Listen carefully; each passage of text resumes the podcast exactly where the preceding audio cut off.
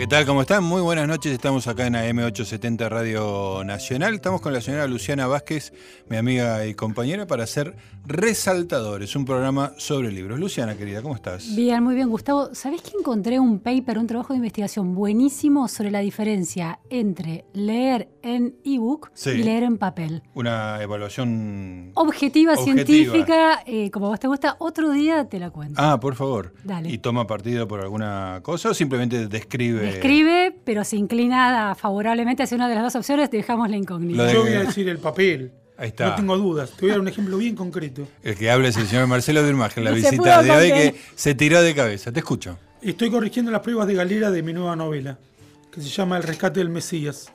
La cantidad de errores que distinguís en el papel y no ves en Correcto. la máquina es aterradora. Es enorme. Es Eso aterradora. Sí, sí, sí. Aun La- cuando uses corrector en la máquina. Por supuesto. Eh, porque el corrector te a- arregla la ortografía, pero no la repetición de palabras. O Claro. la gramática. La semántica. O la confusión de fechas. Claro. O eh, la muerte de un personaje que te olvidaste que murió, por ejemplo. Claro, claro. Eh, eso creo que el papel es mucho más revelador que las palabras de la computadora. Porque si bien toda la materia está en movimiento, según Einstein, Sí, que es lo claro. único que, que No hay nada estático. Es lo único que entiendo de su teoría, que la materia está en movimiento. Eso lo puedo entender. Todo lo demás para mí dicen es un genio, no tengo idea de por qué. Yo no tengo idea de por qué. ¿Lo aceptás o no? No sé, no sé. Ni No, lo no lo aceptás. repito. No lo Ah, repito. está bien, No lo repito. Eh, Pero entendés que la materia pero la está materia, muy eso lo entiendo perfectamente. Bueno, entonces de hecho tanto, parece- en, tanto en papel como en, en Sí. el electrónico está en movimiento. Pero, pero, pero- en la pantalla de la computadora Sí. se mueve mucho más que en el papel. Reverbera, ¿no? Hay una cosa así. Sí, sí, sí. Claro. Y la- por algún motivo la atención se fija mucho mejor en el papel y en la tinta que en las letras virtuales de la pantalla. ¿Y cómo es tu experiencia personal de lectura más allá de esta aseveración? ¿Lees mucho en en ebook o, Eh, o sos hubo, devoto del papel? hubo libros muy pesados. Yo vivo en mi casa y trabajo en mi oficina. Y camino desde mi casa hasta mi oficina unas 40 cuadras. Tuvo algunos libros muy pesados que preferí comprármelos por... Yo no uso ebook, lo leo en la pantalla de mi Mac, Ajá. en mi estudio. Sí. Pero sí en Kindle. En, ¿Cómo se dice? Kindle. Kindle. Kindle. Kindle. Sí, en Kindle. Que es el, el sistema operativo. Sí, sí. Y ahí me resultó muy cómodo leer en la pantalla. Sin embargo, después de haber leído 15 a 20 libros en pantalla, volví como un resorte al papel sin dar ninguna explicación. Ahora, es raro eso de no usar un, un pequeño aparato y usar la computadora, porque la postura, o sea, eso yo no lo puedo hacer. Leer un libro en la computadora grande, en la, en la computadora de mesa, digamos, me resulta... Te voy a decir algo necesito el sillón. ¿Por qué uno se hace el aparato, el el- el- el- el ebook chiquito, digamos, Eh, el bueno, portátil? primero te voy a decir algo que me habla todavía peor de mí. Eh, yo no tengo ni un sillón cómodo para leer papel en mi of- oficina. No hay nada cómodo en mi oficina. Es- Es, nada. es es una una, decisión. decisión, claro, No, tal cual. es una estupidez. es una Ni incapacidad. siquiera es una decisión estúpida, sino una es- es estupidez. incapacidad. o sea, sos consciente del tema y no vas a tomar cartas en el No, asunto. no tomé cartas. en eso. No sé cómo resolverlo. Ese es el punto uno. ¿Esas Eh, cosas no las resuelven las mujeres? Sí. En mi estudio estoy solo como un perro. Ah, Ese es el punto uno. Eh, Nos conmoviste. Y el punto dos es que mm, eh, me resultaba eh, engorroso salir a comprar el, el artefacto. Y en cambio, hacer todo en la computadora. Si, no podías comprar un sillón, me imagino que un, Sí. un Kindle En mi estaba viaje- más allá de tus En posibilidades. mi, próximo- en mi próximo viaje me voy a comprar un Kindle. Ah, bueno. Sí. ¿Vos tenés Kindle? Yo tengo un iPad. Es muy difícil de pronunciar además. Sí, por eso uso iPad, que es mucho más Sí. fácil. Ah, bueno, viste, usás un iPad. Yo tengo. Kindle, yo tengo Kindle desde el año 2008. ¿Y lo usás? Recontra. ¿Te va bien? Me va bien, pero me olvido mucho. Ah, viste. No, claro, es otro nivel de retención. Es otro tipo de lectura. Sí, Pero sí. tiene cosas incomparables como lo de comp- comprar el libro en el instante. Al instante, totalmente. Eso es maravilloso. No, y además, eh, lo conté la semana pasada cuando estábamos con.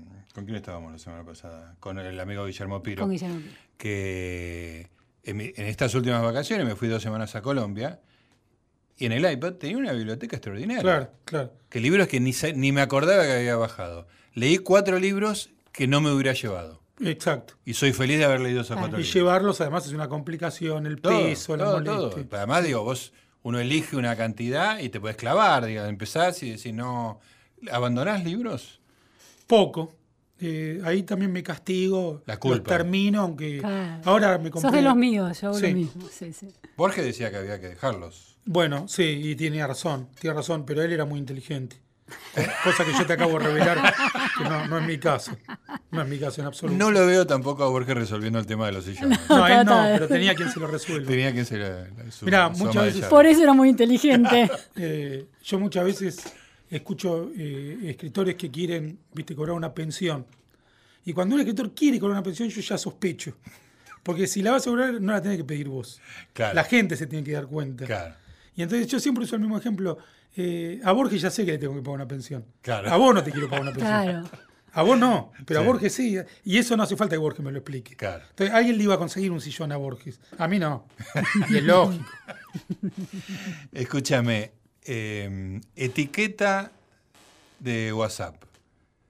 ¿Cuándo uno tiene que mandar un mensaje de audio y cuando yo tengo una teoría, después te la voy a, ahora te pregunto a vos y después te voy a explicar mi teoría. ¿Mensaje de texto o mensaje de audio? Por ejemplo, para pasar tus honorarios Sí. en texto. Porque hay una formalidad. Sí. ¿Por WhatsApp pasas tus honorarios? Siempre. Mira Eh, vos. Es lo mismo que el mail. De hecho, yo jamás. Tomo nota, ¿eh? Sí, jamás doy mis honorarios cara a cara. Siempre digo lo pienso y te mando un mail. Sí. Perfecto. Eso sí, mail Eh, sí. sí. Pero Evi- WhatsApp. Evitar la conversación Eh, cara ah. a cara sobre plata. Sí. En los últimos meses, claro, obviamente. En los últimos meses agregué también el WhatsApp, sí, porque mis contratistas me convocan por WhatsApp. Ajá. Bueno, claro, es Eh, la entonces, forma. ¿por qué voy a pasar al mail? Está bien. Sí, sí. Es Sí, sí. por escrito. Lo importante es que no sea un diálogo. Y lo que yo agregaría es, todo puede ser resuelto por mail. O sea, nunca hay por qué reunirse con nadie. Sí, A mí me dicen, "En- encontrémonos. No, no, resolvamos, salvo un reportaje. sí, sí, claro. Pero eh, encontrémonos para hablar de esto. No, no nos tenemos que encontrar. Es, es No. evitable. Una vez, por ejemplo, me llamó uno, me mandó un WhatsApp, me dijo, tengo un libro para proponerte. Le digo, bueno, contame. Sí, Me dice, no, te lo tengo que decir en persona. entonces no. Entonces le digo, no, no, si no me lo puedes explicar por mail o por WhatsApp, no me interesa. Claro. No sé, que eh, era un pobre infeliz que la- quería darle relevancia Claro, quería- a su propuesta, Sí, pero sí. yo no estaba dispuesto a perder el tiempo. Es Muy una bien. cuestión de ahorro de tiempo, esa, Sí, esa por decisión supuesto, de no tener encuentro supuesto, cara a cara. Por supuesto. Y además me da cierta incomodidad que alguien, lo primero que va a compartir conmigo es un secreto. Ajá. Eh, generalmente trato de rechazar ese tipo de propuestas. Eh, ahora, WhatsApp. Honorarios van por escrito. Sí, Eh, la mayoría de las cosas últimamente yo las estoy haciendo por audio. sí. Por audio, me siento mucho más cómodo. Puedo explicar mejor. Y además es más cansador. Claro, escribir eso- en el celular. Sí. Ahí hay una cuestión ética para mí. Este, me estoy arrepintiendo en este momento porque escuché eh, algunos audios que le mandaste a Willy Raffo, que vive en Inglaterra, este, y claro, eran, eran Willy los terminó convirtiendo en arte porque eran narraciones extraordinarias. Pero una conversación normal, dos amigos que se comunican. Me parece que el que usa el audio se está ahorrando tiempo a sí mismo y haciéndole gastar tiempo al otro. Claro. Exacto. Sí. O sea, es un acto Coincido. Egoísta. egoísta. Egoísta. Sí. De egoísta por definición. Sí, sí. Vos en tu caso, en el caso con Willy, digamos, Willy está en otro país, no lo ves, entonces hay una comunicación verbal que es casi como hablar por teléfono, digamos, ¿no? Yo tengo una, una clave mucho más práctica, que es cuando no encuentro los anteojos, uso audio. Claro. Pero Pero claramente, ¿eh? Sí, ob- obviamente. Cada vez veo menos. Claro. como decía la canción del Indio Solari. Eh, pero voy a retomar, no a negar ni a discutir lo que acabas de decir del egoísmo, que estoy totalmente de acuerdo, Sí. lo cual no me hace hablar en contra de los audios. Yo creo que la, la armonía entre las personas es muy difícil, si no imposible, y que a lo máximo que podemos aspirar es a ser egoístas un una vez cada uno. Entonces, yo soy egoísta con vos, vos sos egoísta conmigo. Claro, claro. Yo te mando audio, vos me mandas audio. O sea, el tema es que sea parejo. Parejo, molestarnos una vez cada uno. Eso es lo mismo en la pareja. Uno no, no puede aspirar a pasarla bien. Lo que tiene que, lo que, tiene que tratar de controlar es que se hagan daño de manera eh, ecuánime. Ecuánime. Sí. Con, con Gustavo tenemos un, un amigo y compañero de trabajo en común que le gusta mandar audio todo Sí, el sí. tiempo para decir hola. Sí, sí, sí. Hola No, es audio. Por ejemplo, el OK no, el OK tiene que ser por escrito. Bueno, todo, por acá es todo audio. Entonces yo tengo como una actitud de venganza. A partir de ahora le voy a mandar todos los audios posibles, ¿entendés? Ahora, pero yo te digo algo, Luciana. Eh, si vos tuvieras contacto conmigo, vos, Gustavo, frecuente, Sí.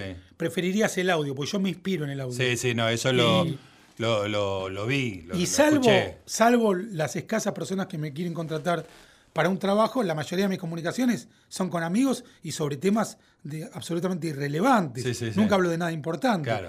Eh, siempre hablo para, porque no sé qué hacer. Estoy caminando y ¿qué Y- hago? y bueno, en la oficina y estoy solo. Bueno, vos sos un narrador. Exacto, entonces Profesional, digamos, ¿no? Ah. Entonces te cuenta una anécdota en audio y ahí hay una- un tipo que sabe contar. sí, esa es otra posibilidad de, de- Claro. de creación. Sí. Absolutamente. No es el caso de Alberto. No, no- no le pongamos nombre. hablemos de Alberto. Me, me ocurren eh, cosas disparatadas y entonces a partir de ahí yo construyo un audio que le dejo a mi amigo eh, y, y disfruto de narrarlo. Claro. Entonces ahí tiene sentido el audio. Y por escrito creo que son las cosas más formales o situaciones en las que uno no quiere revelar cómo se siente. Eh, dentro de un rato, ahora este, estamos en M870 Radio Nacional, estamos haciendo resaltadores. En un ratito, Marcel, te voy a pedir, bueno, más allá de hablar de las cosas que estás haciendo, la novela que estás terminando, el espectáculo que estás haciendo con música también, quiero que me cuentes una de las historias que yo escuché que me parece extraordinaria y contada por vos especialmente. Pero dentro de un ratito nada más.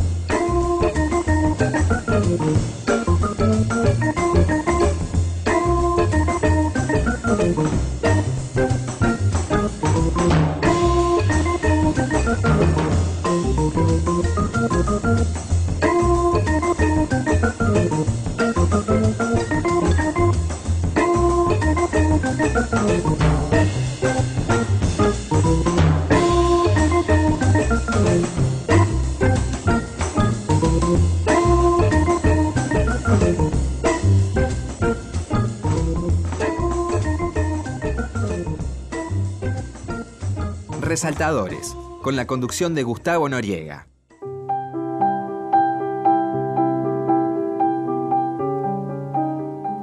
Muy bien amigos, seguimos en Resaltadores, estamos en AM870 Radio Nacional hablando de libros con Luciana Vázquez. Hoy tenemos la visita de Marcelo Birmacher, a quien le voy a pedir varias muestras de su arte narrativo. La primera va a ser que cuentes una historia que yo escuché en un audio que le mandaste a Willy, que Willy musicalizó, acerca del el accidente de la moto, que me parece... Escuchémoslo. Es una historia trágica y es real. Yo estaba caminando hacia el programa que hacía el año pasado en Radio High. En rigor, creo que me dirigía a tomar el café con leche antes de ir al programa. Sí, así fue. Ese es tu rito. Sí, y, no lo pude disfrutar. ¿Por qué? Porque en la esquina de Corrientes y Bulón Surmar escuché un estrépito. Y giré. El estrépito era indudablemente de un auto que había chocado contra algo. Pero vi un auto que no había chocado contra nada. Había un auto detenido. ¿Contra qué había chocado? Tuve que avanzar un poco hacia el lugar sin acercarme tanto como para terminar de espantarme. Yo no me acerco a ese tipo de situaciones. no, siempre. La mirada mórbida. yo estoy a favor de, la distancia en todos los aspectos. Y, pero no pude impedir ver que el hombre del auto había atropellado a dos motociclistas.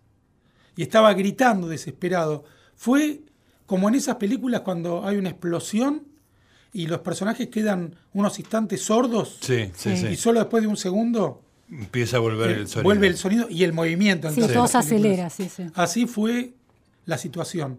Recién entonces empecé a escuchar los gritos del hombre que había atropellado a dos motociclistas. O una moto en donde iban dos personas. Claro. Una moto donde iban dos personas. El auto era un auto de alta gama, frase que es la primera vez en mi vida que pronuncio. Desconozco la marca, pero era un auto inusual. Un auto de esos que uno podría decir, si yo supiera de autos, que es importado. Yo se, me ocurre decir un auto jacuzzi. Eh, y luego, durante el día, eh, revisando en internet, descubrí que al menos uno de los dos accidentados había muerto. Esos gritos de ese hombre que gritaba, ¿por qué me pasa esto a mí? Y también decía, ¿vieron que se cruzaron? ¿Vieron que se? Que se cruzaron? Y aullaba, aullaba, estaba desesperado. Eh, y, volví a gritar, ¿por qué me pasa esto a mí? Habrá pasado exactamente una semana, o tal vez dos semanas. Y yo estaba de nuevo ese, día, ese domingo a la mañana, 8 de la mañana, no pude disfrutar mi café con leche. O café cortado en realidad. Ni siquiera pude comer las medialunas, que es algo que para mí es prácticamente imposible de evitar una medialuna en el desayuno. No las pude comer. Estaba muy choqueado. Muy, muy. Y me quedé choqueado hasta el día de hoy. Sí. De ese momento. Sí, sí. Lo que ocurrió posteriormente, tal vez una semana después o 15 días después, fue que yo estaba tomando ahora sí con tranquilidad, otro domingo, mi café con leche, con medialunas, o tal vez un día de semana, pero varios días después, seguro en el mismo bar, en Corrientes y Sur Mar, y veo entrar a un sujeto que estoy prácticamente seguro que era el que conducía el auto que había atropellado a los motociclistas. Absolutamente risueño, bien plantado, relajado. El tipo no estaba viviendo un drama. O ya se lo había olvidado.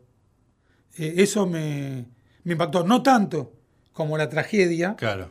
pero eh, me recordó la vacuidad y el enigma de la condición humana. Tremendo. Impresionante. Espectacular.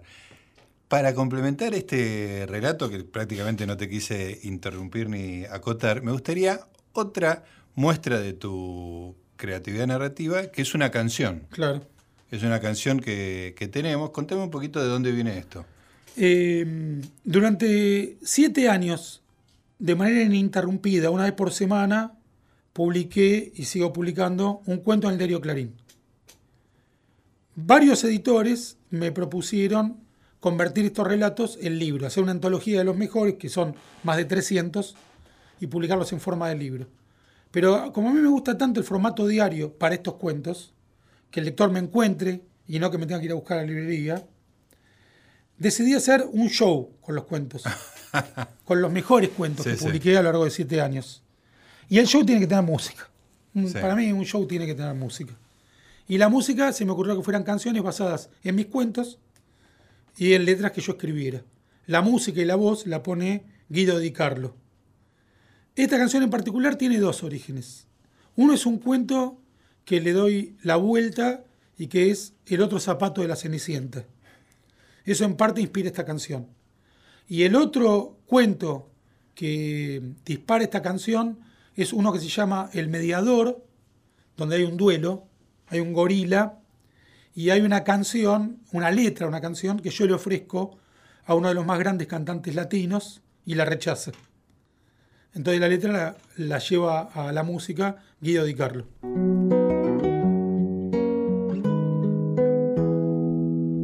Te pido un taxi, no te enojas. A la cenicienta no le fue tan mal. Te pido un taxi, es lo mejor. Cuando llegues a tu casa me darás la razón.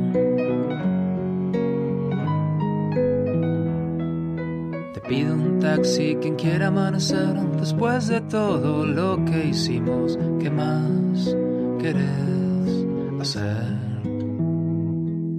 Te pido un taxi, no tiene sentido desayunar. Si te vas a mirar al espejo, vas a ver que no estás.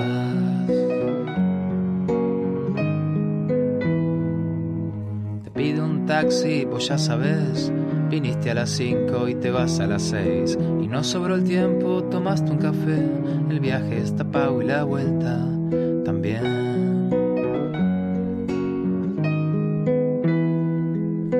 Solo seis días, Dios y soledad en el mundo, las bestias, la maldad y el bien. Nosotros hicimos tu piel y mi piel, 50 minutos de sangre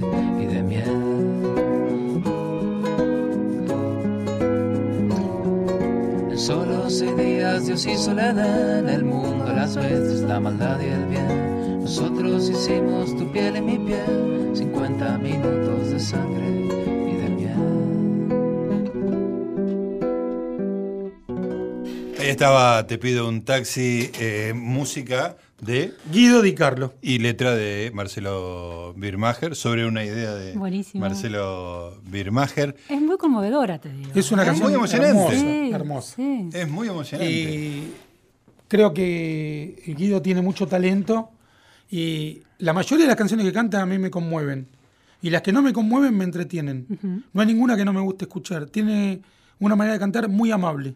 Sí. Eso es lo que me, gusta trabajar con él. Marcelo, a partir de la letra de Te pido un taxi, eh, eh, quiero que nos metamos en un lío, que es este lo que se puede y lo que no se puede decir. Hace unos días fue la movilización de las mujeres del 8M, que tenía como hasta instrucciones para los hombres, qué es lo que pueden hacer, lo que no pueden hacer. Eh, hice un comentario en Twitter acerca de una actriz que estaba muy cirugiada, este, me parecía que se había echado a perder y tuve una caterva de personas acusándome de cerdo chauvinista, machista, heteropatriarcal, una cosa insólita, Sí, sí, ¿viste? sí. Que no, no podía creer este, una reacción ante un comentario tan este, banal y... Sí, y- como si le- alabar la estética o, o cuestionar la estética de una mujer fuera un acto de dominación machista. ¿no? Totalmente. Sí. ¿Cómo, ¿Cómo vivís ese mundo? Va- vamos por partes. Vamos. La canción Te pido el taxi la canta un hombre, en este caso, pero la puede cantar perfectamente una mujer. Puede ser eh, both Eh, ways. eh. Tal vez haya hombres muy afortunados, no en mi caso, a mí. Durante mi larga sortería muchas veces me han pedido taxis. Y es evidente en los ojos de la que fuera mi ocasional compañera que lo que más quería en ese momento era que me fuera. Y que si hubiera venido un genio le hubiera pedido como deseo que yo desapareciera. Y muchas veces yo pregunté, ¿querés que me vaya? Y la respuesta fue un silencio piadoso. Eh, no, no, no creo que ese sea un destino ni excluyente ni preferente para las mujeres. Sí. Las mujeres quieren que el hombre se vaya y el hombre quiere que la mujer se vaya en circunstancias eh, singulares para cada uno. Claro, Eso lo descarto por completo, que la canción pueda ser considerada machista. sí. El hecho de querer desprenderse de un compañero ocasional o de una compañera ocasional después de un momento de intensidad, cualquiera este sea, es propio de la condición humana, no de uno de los géneros. Ese es punto uno. Correcto. Punto dos, ¿qué se puede y qué no se puede? Creo que hay algo que me parece que no está lo suficientemente aclarado. Lo que no se puede es la violencia. Lo que no se puede es pegar. Lo que no se puede, mucho menos, es matar. Pero me parece que hay una lectura ahí progresista, garantista, que paradójicamente es la misma eh, postura que parece defender a ciertos grupos feministas de contemplación para con los asesinos y los Sí. violentos, que en realidad son víctimas de la sociedad, que se les puede explicar, que no hay que ser punitivista. Ahora, todas esas teorías a mí me parecen erradas. Un hombre que le pega a una mujer es un criminal y tiene que ir preso. No hay nada que hablar. Un hombre que mata a una mujer tiene que tener cadena perpetua. Para mí eso no es punitivismo. Es la manera de defender al más débil. Porque físicamente sí hay una diferencia en que el hombre es más fuerte. Entonces, eso no se puede en ningún caso. Ahora, si vos eh, te acercás a una mujer y la de la manera en que sea, la mujer te dice no, no quiero ni que te me acerques, ni que me hables, y te tenés que retirar. Ahora, eso es posterior a que el hombre se acercó. Claro. Y el acercamiento obviamente tiene que ser de algún modo consensuado, ¿no? Sí. No puede ser en un colectivo, Sí, sí, sí. eh, tiene que haber algún tipo de relación Se- previa. de Ahora, señales entre. apenas la mujer dice que no, el hombre se tiene que retirar. Y viceversa. Si un hombre dice que no, la mujer se tiene que retirar. Ahí ya no hay nada que discutir. Se tiene que retirar. La insistencia que conocimos en el pasado como algo legítimo tendría que ser a control remoto y de manera eh, educada. No podés eh, dirigirte a, a otra persona en términos intimidantes Sí, sí, sí. o groseros. Me parece que esos son más o menos los parámetros con los que uno se tendría que manejar. Ahora, decir que le quedó mal la cirugía estética tal vez pueda ser eh, de mal gusto, pero en ningún caso machista, porque las mujeres todo el tiempo eh, dicen que a un hombre le quedó mal el peinado. A mí cada O, o hablan de otra mujer eh, haciendo exactamente el mismo Eso, comentario. ni hablar, ni hablar, pero no machista. Vos sabés que cuando, cuando murió Débora Pérez Volpin, a mí una cosa que me llamó mucho la atención era una mujer hermosa, ¿no? Claro. Muy bella. Nadie hizo una referencia a eso. Que era también una cualidad por la cual estaba en televisión, es decir, era una persona inteligente, agradable. Hubiera sido muy mal visto que alguien Hubiera dijera sido que muy era mal visto linda. que era linda. Y era, era linda. Sí, sí, claro. Y, y- y se había ganado un lugar en la pantalla por muchísimas cualidades, pero seguramente también por su presencia física. No digo que solamente eso pese, pero eso estaba, era Sí. hermosa. Eh, me parece que sí, está- atravesamos un momento en que destacar la belleza es visto como algo denigratorio Claro. O incluso malicioso, Exacto. que es eh, una limitación muy grande para el arte, que en buena parte está dedicado a contemplar y elogiar la belleza. Vamos a seguir hablando de esto en un ratito. Estamos en M870 Radio Nacional. Estamos en Resaltadores, un programa sobre libros con el señor Marcelo Birmacher. Hasta la una. Resaltadores.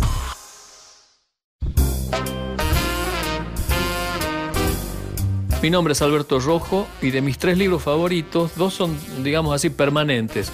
El primero es El Principia Matemática de Newton. Es un libro de física y es quizás el que más admiro. El segundo es Ficciones de Borges, que leo y releo y siempre me causa una herida diferente. Y el tercero puede cambiar si me lo preguntan dentro de tres meses, pero hoy es Esa visible oscuridad de William Styron. Es el libro que más subrayé en los últimos años. Seguimos con Resaltadores.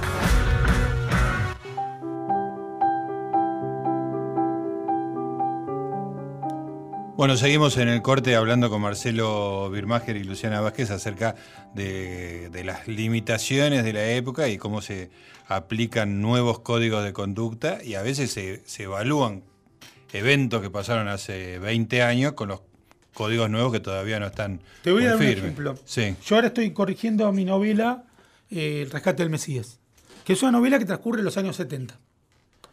Cuando la escribí, todavía no había explotado todo este debate eh, y un poco esta eh, situación de convulsión permanente, diaria. Entonces, la manera en que hablaban los personajes en los 70, lo que se consideraba cotidiano y Sí. normal, hoy lo leo y me suena escandaloso claro. cómo miran a una mujer, qué comentan de la mujer, Sí. cómo se relaciona el hombre con la mujer en los 70, que no es de mi novela, es de cualquier película o novela de los años 70. Ahora, yo estoy convencido que mis personajes no eran machistas Claro, en su momento eran. y, y que las mujeres no los consideraban machistas Claro. tampoco. Claro. No era que acuñaban un resentimiento que ahora... Era subterráneo y que ahora Exacto. se puede liberar. Lo que me preocupa es que haya una mirada retroactiva que no considere los códigos de la época. Claro. Y yo pienso que hay códigos que no cambian. Los asesinos son asesinos. Los torturadores son torturadores. Los violadores son violadores. Eso es igual en la época Sí, de sí. Roma y hoy. No es otra cultura, como suele decir el progresismo. Son malvados en cualquier época. sí. Pero que uno le comente al otro, un hombre le comente al otro, yo estoy con ella porque me gusta tal parte de su cuerpo eh, o eh, la poseí. No que la violó, sino Sí. que le hizo el amor de una manera que siente que ahora es suya, Claro. porque ella se muestra enamorada. Entonces habla de posesión en ese aspecto. Eso yo no considero que haya sido criminal. Creo que es un código de época. Si la- el código de época cambió, eso no penaliza Sí, cómo sí. se comportan. Ahí realmente hablamos de un cambio no traumático. ¿Se entiende? Se Sí, entiende se entiende. perfectamente. Pero estoy pensando en lo siguiente, Marcelo, con el tema de la mujer está como muy caldeado el asunto y es un tema abierto.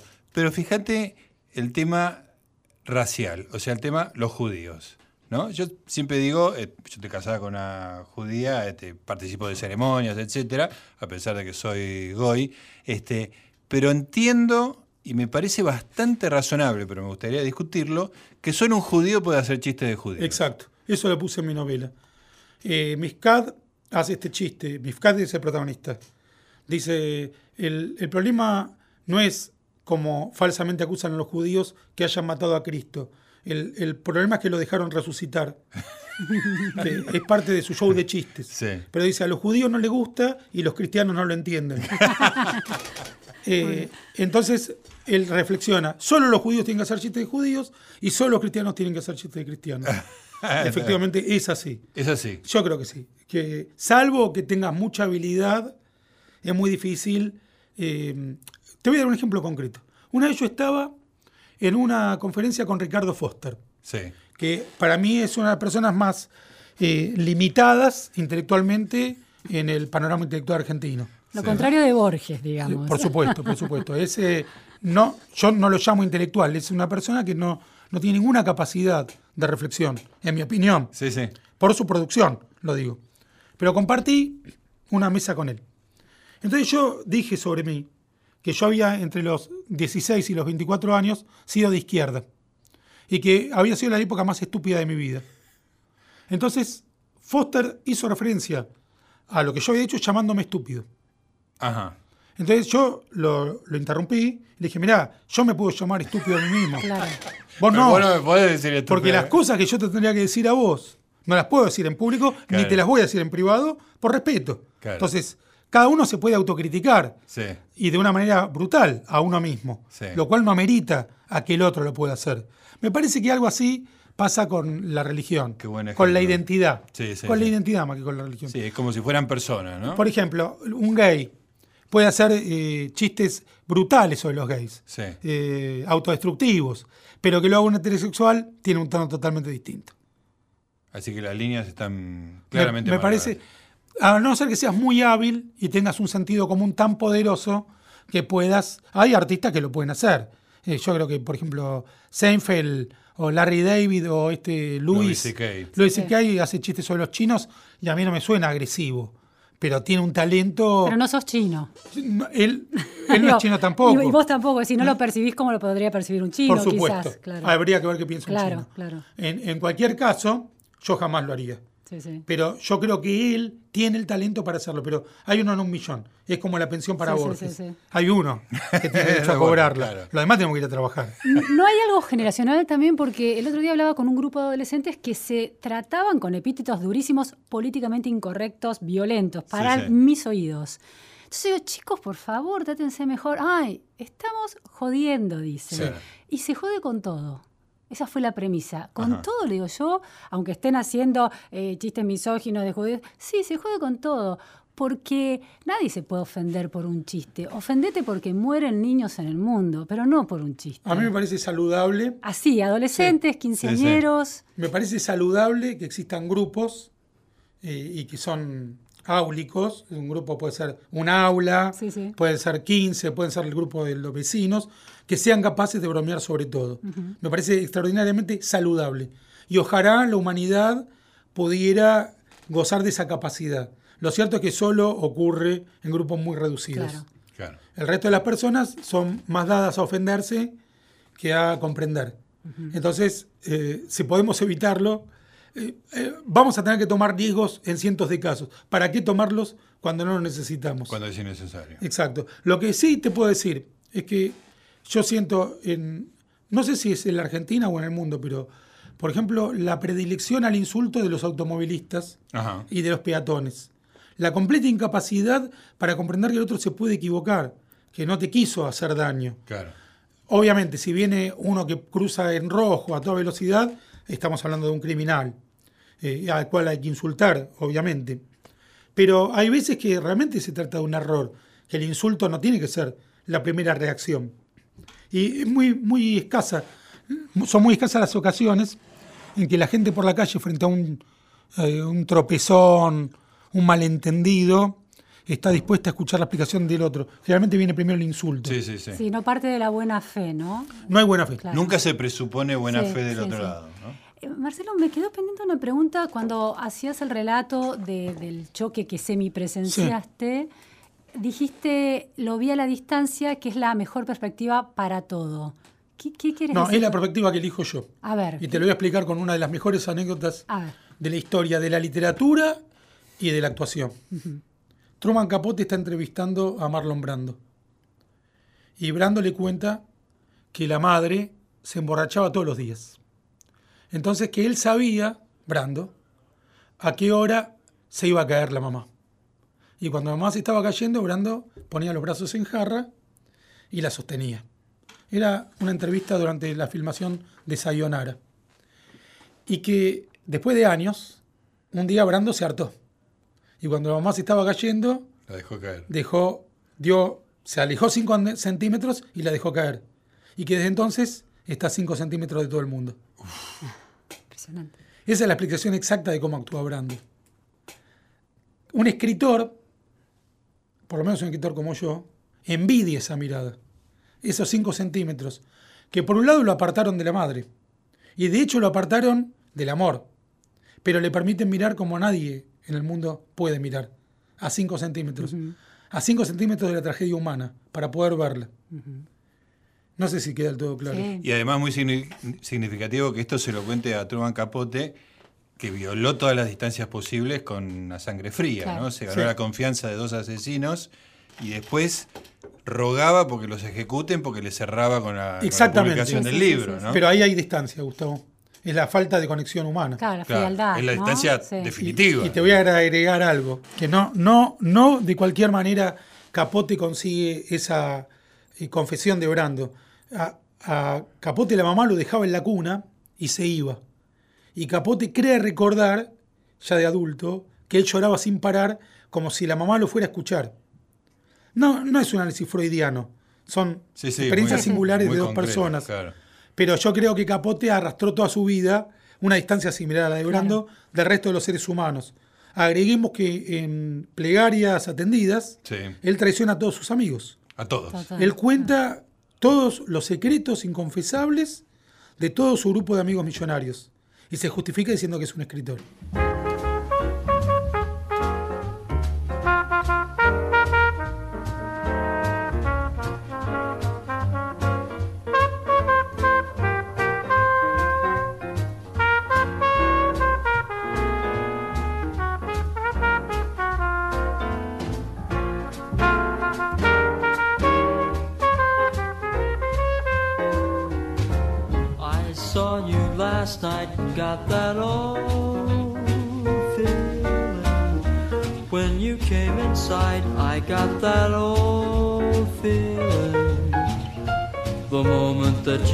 Danced by, I felt a thrill. And when you caught my eye, my heart stood still. Once again I seemed to feel that old yearning, and I knew the spark of love was still burning. There'll be no new romance for me. It's foolish to start, for that old still in my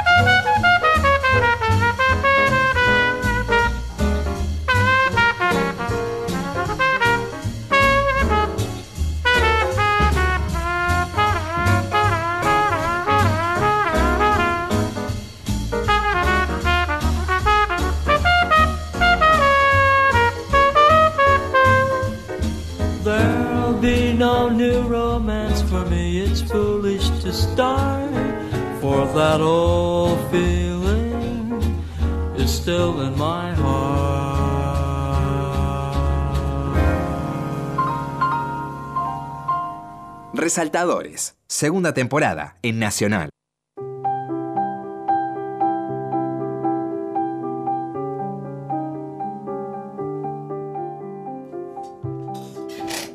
Muy bien amigos, estamos en el último bloque, estamos con Marcelo Birmacher, acá con Luciana Vázquez, conversando y no para, no para los, los, este, la parte que estamos fuera del aire sigue la conversión y vas a contar algo de Singer. Sí, Contalo. porque Luciana nos contaba que ella trabajó para el Correo Canadiense, que era un medio eh, de comunicación en español en Canadá. Sí. Eh, y mi escritor favorito es Isaac Bashevis Singer. La verdad que mi prosa está muy influenciada por Singer y mi temática también. Pero yo tengo una desventaja inmensa, que Singer escribía en Yiddish, en un país, Norteamérica, donde había 6 millones de judíos, Sí. la mayoría de los cuales cuando él escribía esos relatos, hablaba y leía el Yiddish. Claro. Sí. Entonces él escribía en el Forward, que era el diario en Yiddish de Norteamérica, ahora se escribe solamente en inglés ese diario, Claro. sigue existiendo, pero, pero tenía un millón de lectores. Claro. En cambio yo... Que estaban esperando que alguien escriba en Yiddish. Claro. Exactamente. Él decía que alguna vez, cuando viniera el Mesías, todos los muertos se iban a levantar y lo primero que iban a preguntar es dónde había un diario en Yiddish.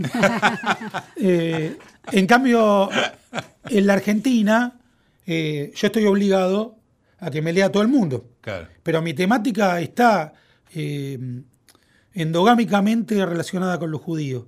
No porque me lo proponga, es lo que me sale Es lo, escribir. que- Claro. lo que sos vos. Eh, y entonces yo le preguntaba a Luciana cuántos hispano lectores había en Canadá. Me dice que cerca del millón. Pero en Argentina hay con toda la furia 230.000 judíos. Ahora, yo pienso que la cultura judía y los judíos en Argentina están ensamblados de tal manera, han sido tan determinantes en la construcción de la cultura especialmente porteña, que, que me lean o no, no depende de mi temática, sino de si escribo bien o mal. Claro, porque Claro. ya trasciende. Exactamente. el- además, el tema judío, para, digo, por lo menos para el porteño, es una cosa. O sea, hay muy pocos porteños. eh, en- Si vas a las provincias es más complicado. Pero hay muy pocos porteños que no, no estén empapados, digamos. Yo de- pienso que la palabra bar mitzvah, Sí, Sí, sí, sí, sí. Pesaj, Sí, sí, son parte del habla tradicional porteña. De hecho, Buenos Aires se parece tanto a Nueva York como a Tel Aviv. Tiene sabés que el punto otro de día- contacto de- con esas dos ciudades. El otro día estaba con mi mujer, que efectivamente es judía. Fuimos a comer a un, un lugar de comidas rápidas en- árabes, judías, que es una delicia increíble. Este, y bueno, nos sentamos a comer y había un grupito de cinco chicos, cinco o seis chicos, que primero agradecen antes de comer. Claro. Y después, pará, se- eran como, eran católicos de alguna cosa medio extraña. Y de repente empezamos a parar la oreja porque empezaron a hablar de los judíos. Y hablaban de los judíos como una, como una extrañeza. Ajá, Y a mí me sorprendió que existiera esa gente. claro. Porque ya no existe eso. ¿Entendés? O sea, la- me- el, el grupo anómalo no eran los judíos, sino esos seis chicos que, Que no sabían de qué se y trataba. que, y que hablaban de los judíos como si fueran extraterrestres. No, hacen esto, hacen tal Claro, cosa. claro. Y la, tuve- la tenía que contener a Marila para que no. Los quería no se- cachetear. los quería cachetear, te juro. Le digo, por favor, no hagas un escándalo, son brutos, no, no.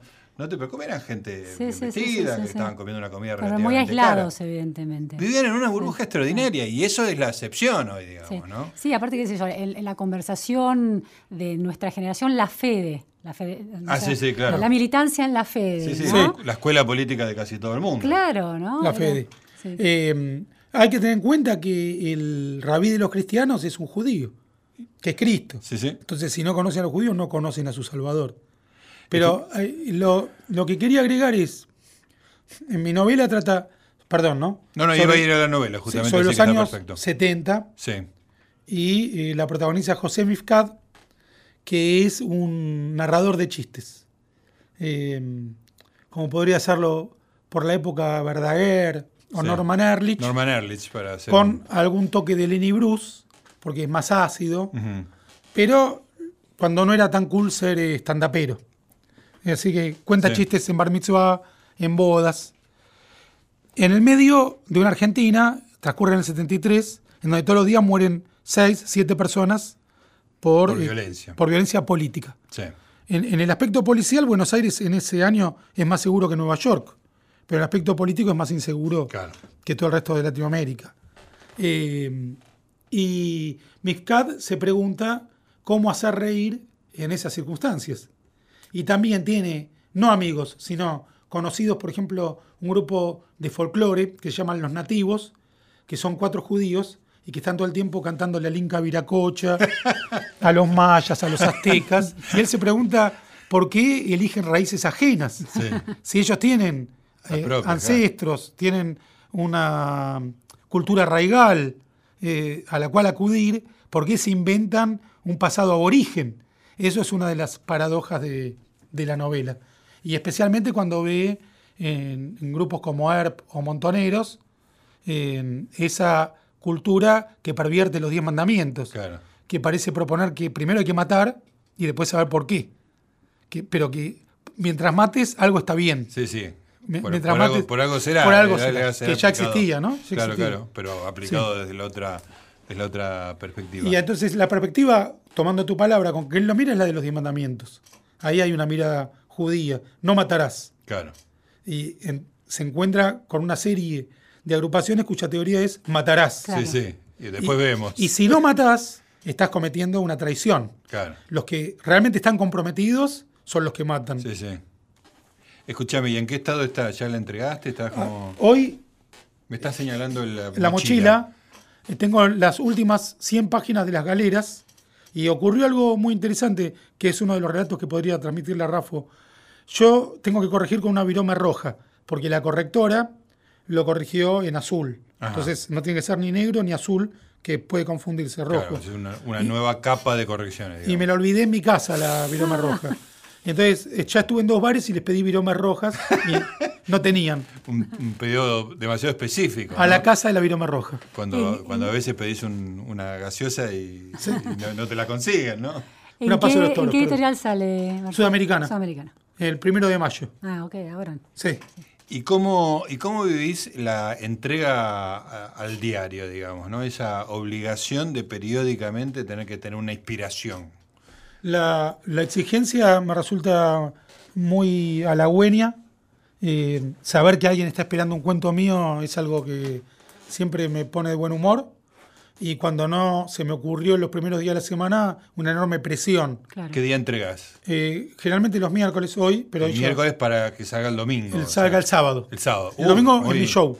¿Eh? El domingo es mi show. Ahora hablamos de eso también. Pero el, El sábado sale mi cuento. Sí, entonces el miércoles. Lo tengo que entregar Entrega. a más tardar el jueves a la mañana. Sí. Hoy lo voy a tener que entregar el jueves a la mañana.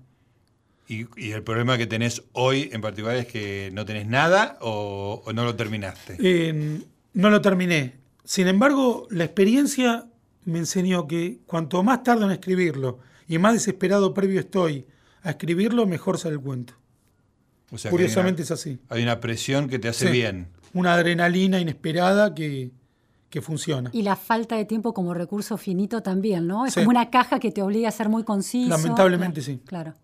Lamentablemente sí. Hablando de adrenalina, ¿qué te produce pararte delante de 70, 50 personas y, y- y- y hablar?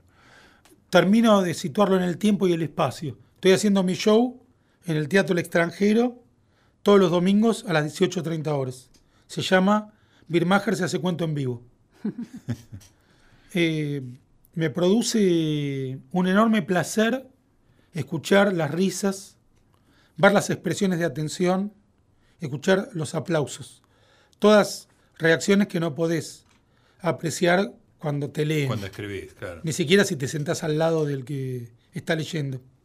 Hay un cuento de Quillón, uno de los grandes escritores israelíes, Efraín Quillón, humorista, que narra toda la observación de un lector que él lo mira desde enfrente Sí, y sabe que está leyendo su artículo. sí. La cara que pone, cómo cierra el diario y lo vuelve a abrir, etcétera, etcétera. Es una descripción extraordinaria. Pero eso es eh, algo excepcional, darte cuenta de cómo te están leyendo. En cambio acá ves la reacción inmediata. Sí. Hay cuentos que no te imaginas que van a funcionar y el público los aplaude mucho más que otros que estaba seguro que iban a ser el hit de ese encuentro.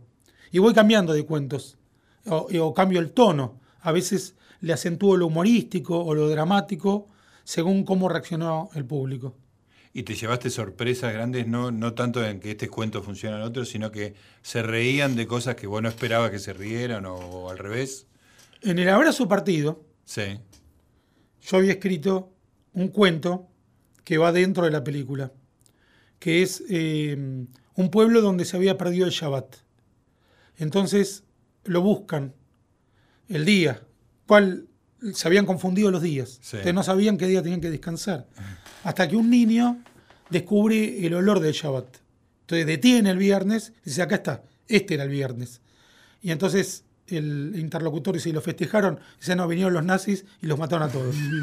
y así como y Luciana se están riendo, todo el público se reía. sí, sí. Todo el público se reía. Yo estuve en proyecciones en distintos países y el público se reía, excepto en Alemania. Que les daba culpa. En Alemania se hizo un silencio sepulcral Claro. cuando se re- cuenta esa misma historia Tremendo. en la película. Qué silencio. Pero para mí, fue inesperado, para mí fue inesperada la risa. Aunque yo lo había Ah, escrito con un, toque de, con un toque de humor negro. Pero me sorprendió Claro. todo el público se reía. Sí, es sí. para, yo lo, lo sentí como Eh, humor excepto- negro, yo me reí claramente. Excepto sí. en Alemania. Marcelo, fue un placer, como siempre. Yo creo que te invito a programas de radio solamente para tener la oportunidad de entretenerme un rato contando, escuchándote contar cosas. Así Y que- además porque él no se encuentra con nadie. Si no lo traemos a No, no, es la única radio, manera de Solo por. WhatsApp. Mi único contacto con la raza humana es a través de los micrófonos. Gracias, Marcelo. Un millón de gracias a ustedes, fueron muy amables. Nos acompañó en esta noche de Resaltadores. Volvemos dentro de una semana, querida Luciana. Nos estamos reencontrando entonces el próximo martes a las 0 horas haciendo Resaltadores acá en AM870, Radio Nacional, la radio de todos.